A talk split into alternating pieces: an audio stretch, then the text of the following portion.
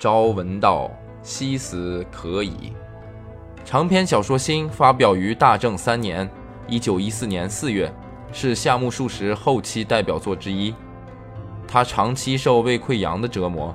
明治四十三年（一九一零年），在伊豆半岛的修善寺疗养期间，病情再度急转直下，引起胃痉挛，大量吐血不止。陷入不省人事的三十分钟死亡状态，经历了这场在死亡线上苦苦挣扎的体验，他一改原先排写式、游戏式的创作风格，从正面探求人生，着重人物的心理描写和分析，把笔锋直接转向剖析明治时代知识分子中利己主义者可恶、可悲、可叹的孤独内心世界。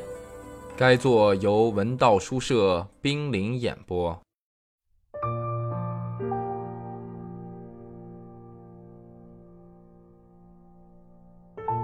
幸好后来的发展没有被先生言中。当时不谙世事的我，连先生这段话中那么明显的含义都没有听出来。我照旧去看望先生，不知不觉的在先生家的饭桌上吃饭了。后来又自然而然地发展到同先生的夫人说话了。作为一个正常人，我对女人并非没有感觉，可是。从我有限的经历来看，我几乎没有同女人有过真正意义上的交往。不知道是不是这个缘故，我才会对大街上遇到的不知根底的女人特别感兴趣。前些日子在门前见到先生的夫人时，便留下了很美的印象。以后每次见面都有同样的感受。可是除此之外，我对于夫人也没有什么特别要说的。这么说，并不是因为夫人没有什么特色，而应该说没有表现她的特色的时机更恰当些。不过，我总是把夫人当作附属于先生的一部分来对待。夫人似乎也因为我是个来拜访自己丈夫的书生，而善意地对待我。因此，如果没有位于中间的先生的话，我和夫人便是毫不相干的两个人。所以。对于刚刚认识不久的夫人，我除了觉得很美之外，再也没有别的感觉了。有一次，先生招待我喝酒，当时夫人也在座，还为我们斟酒。先生好像比平时都高兴，对夫人说：“你也喝一杯吧。”并把自己喝干的酒盅递了过去。我，夫人本想推辞，但还是勉为其难地接过了酒盅。他蹙起漂亮的眉头，抿了一口我给他斟的半杯酒，之后，夫人和先生开始了下面这番对话。真是稀罕呐，你平时可是很少让我喝酒的。因为你不喜欢喝酒嘛，不过偶尔喝一杯挺好，能够使人心情愉快。一点没觉得愉快呀，只觉得辣。不过看你的样子，只要一喝酒就很高兴。有时候很高兴，但不是每次都能这样。今晚怎么样？今天很愉快呀。以后每天晚上都喝一点吗？那可不行。还是喝一点吧，那样就不会觉得寂寞了。先生家里只有夫妇俩和一个女佣。我每次去房间里都静悄悄的，从没听见过高声谈笑，以致有时我觉得屋子里仿佛只有先生和我两个人似的。要是有个孩子就好啦，夫人对我说。是啊，我虽然这样回答，可心里并没有产生任何共鸣。那时我还没有结婚生子。只觉得小孩子很烦人，要一个来给你怎么样？先生说：“我可不要别人的孩子，你说是吧？”夫人又看着我说：“孩子什么时候都不会有的。”先生说。夫人沉默着。为什么呢？我问道。老天爷的惩罚呀！哈哈哈哈。先生说完，哈哈大笑起来。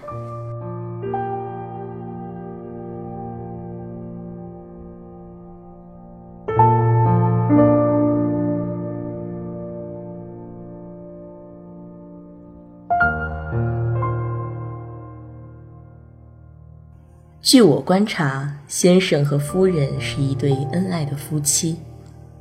我没有在先生家里生活过，自然不了解更深入的情况。但是先生和我在客厅时，有时候有事不叫女佣人，而叫夫人。先生总是回头朝隔扇那边叫一声：“喂，静。”夫人名字叫静。我觉得先生的声音很温柔。夫人答应一声，走出来的样子也甚为贤淑。有时先生留我吃饭，夫人也在做的时候，他们之间的恩爱就表现得更明显了。先生常常带夫人去听音乐会、看戏，而且在我的记忆中，他们夫妻至少有过两三次为期一周的旅行。我现在还保存着先生从香根给我寄来的风景明信片。以及去日光旅行时寄给我的夹着一片红叶的信。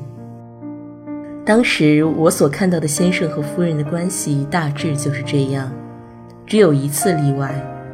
有一天，我像往常那样站在先生家玄关外，正准备叫门时，听到客厅里有人说话。仔细一听，那不是一般的聊天，很像是争吵的声音。因为先生家的客厅紧挨着玄关，我站在格子门前，至少听得出是争吵声，而且可以肯定，其中那个不时提高嗓门的男人是先生。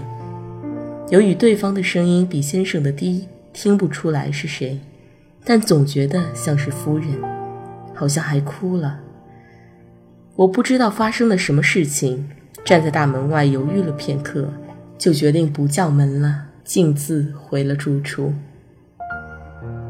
我心里突然涌起一股奇妙的不安，连书也看不下去了。约莫过了一小时，先生来我住处的窗下喊我的名字，我惊讶地打开窗户，先生在下面对我说：“去散散步吧。”我掏出还裹在腰带里的表一看，已经八点多了。我回来后没有换衣服。还穿着裙裤，所以很快便出门了。那天晚上，我同先生一起喝了啤酒。先生原本没什么酒量，而且喝到一定程度还没有醉的话，他也不会非要喝醉为止。先生不是那种喜欢逞能的人。今天不行，呵呵。先生苦笑道：“心情不好吗？”我担心地问：“我心里一直惦记着刚才那件事，如鲠在喉般不吐不快，想对先生直说，又觉得还是不说的好。这么左思右想的，显得心神不定。你今天晚上有点不对劲呢。”先生发问。其实我也有点反常，你看出来了吗？我不知该怎么回答。是这样，刚才我和妻子拌了两句嘴，使得我这无聊的神经兴奋起来了。先生又说：“为什么？”我没说出“吵架”这个词来。妻子误解了我，我告诉她是个误会，她还是不肯罢休，我就生气了。夫人是怎么误解先生的？先生根本没想回答我的问题。我要是他想象的那样的人，就不会这么痛苦了。先生究竟有多么痛苦，这也是我无法想象的问题。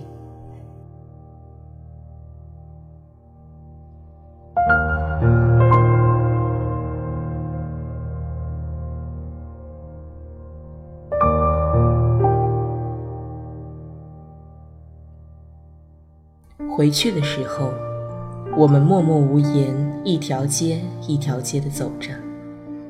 后来先生突然开了口：“坏了，我是气头上出来喝酒的，妻子一定很担心我。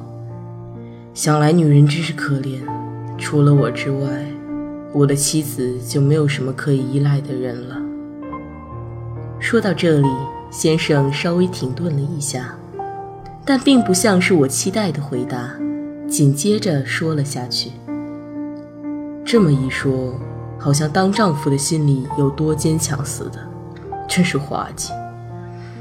我想知道你是怎么看我的，我给你的印象是强者还是弱者呢？感觉介于两者之间，我答道。这个答案令先生有些意外，又沉默下去，继续往回走。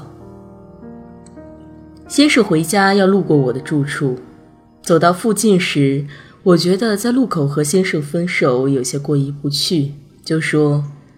我顺便陪您走到家吧。先生马上伸手拦住了我。已经很晚了，您早点回去吧。我也得赶紧回家，为了我的太太。先生最后加上这句“为了我的太太”，神奇般的温暖了我的心。正是由于这句话，我回去后才安然入睡的。以后很长时间，我都未能忘记。为了我的太太这句话，由这句话我也知道了先生和夫人之间发生的风波，并不是什么大不了的事。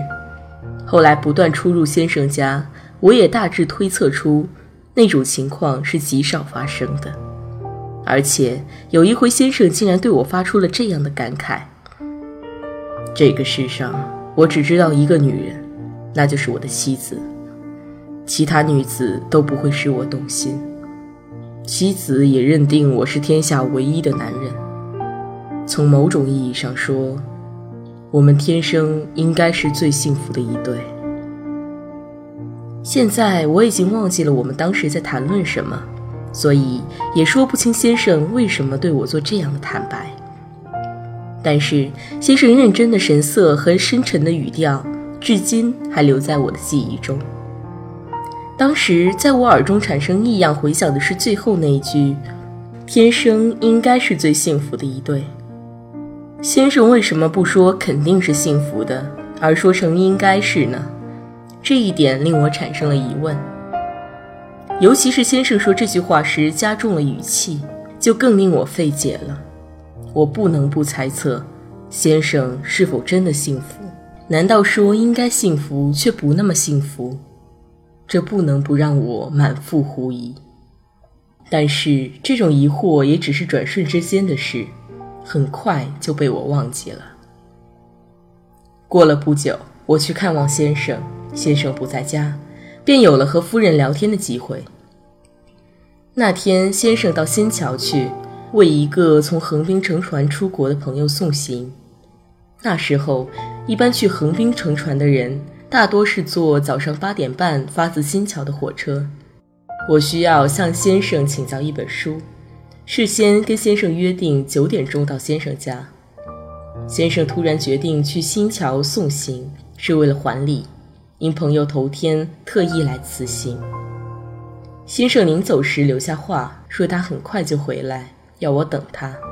于是我就进了客厅，等先生的时候，同夫人聊了起来。